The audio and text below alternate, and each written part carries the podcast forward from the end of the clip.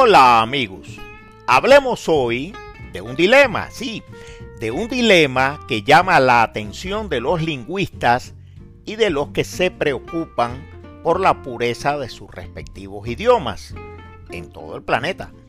Hablamos del dilema de los emoticones y los emojis versus los lenguajes.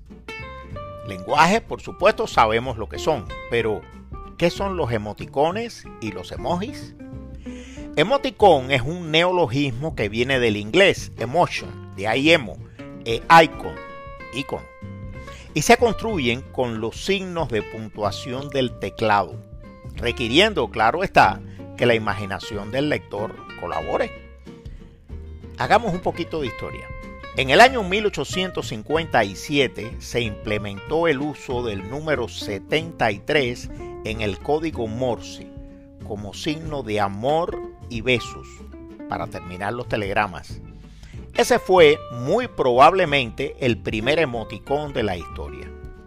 En 1908, 50 años después, fue cambiado al número 88 y así se quedó. En 1881, bastante antes, la revista norteamericana Puck, propiedad del austríaco nacionalizado americano Joseph Kepler, publicó los primeros cuatro emoticones tipográficos reconocidos como tales. El emoji o emoji, palabra que viene del japonés, es una imagen a color que se introduce dentro de un texto cualquiera.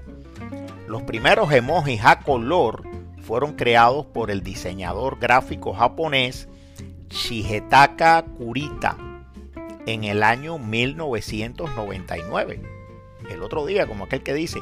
Y de ahí en adelante, además de hacer historia, han crecido, se han multiplicado y se han ido convirtiendo en una forma de comunicación en sí mismos. Una forma de comunicación, por cierto, que no reconoce fronteras, pues se entienden con algunas variantes locales en todas partes del mundo, sustituyendo cada vez más y muchas veces con ventaja al lenguaje escrito que utilizan tanto el usuario como el receptor. Para las Naciones Unidas hay seis grandes lenguajes escritos en el mundo. El inglés, el chino mandarín, el español, el árabe, el francés y el ruso. Yo, por ejemplo, no puedo leer el mandarín y la mayoría de los chinos o los árabes no pueden leer el español o el ruso. Estoy poniendo ejemplos al azar. Pero todos podemos entendernos con los emojis. Y eso nos lleva directamente al dilema en cuestión. Un dilema, claro, que no tiene por qué ser malo en sí mismo. ¿Debemos considerar a los emojis un nuevo lenguaje universal?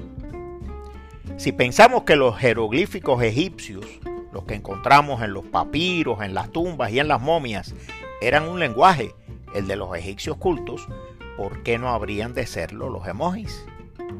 La realidad es que el mundo aún no está listo para adoptar un lenguaje solo de emojis.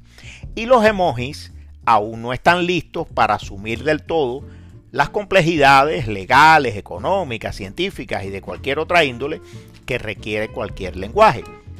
Pero se van colando, ¿eh? Poco a poco y sin pausa en el lenguaje escrito, sobre todo en el de las redes sociales. Y así es como se comienza. Ya veremos lo que ocurre cuando el desarrollo de la inteligencia artificial se encargue, ¿por qué no?, de asumir los emojis, quizás emojis interrelacionados o de otra índole, como una forma rápida y concisa de transmitir información a todo el mundo. Tiempo al tiempo. Bueno amigos, nos vemos.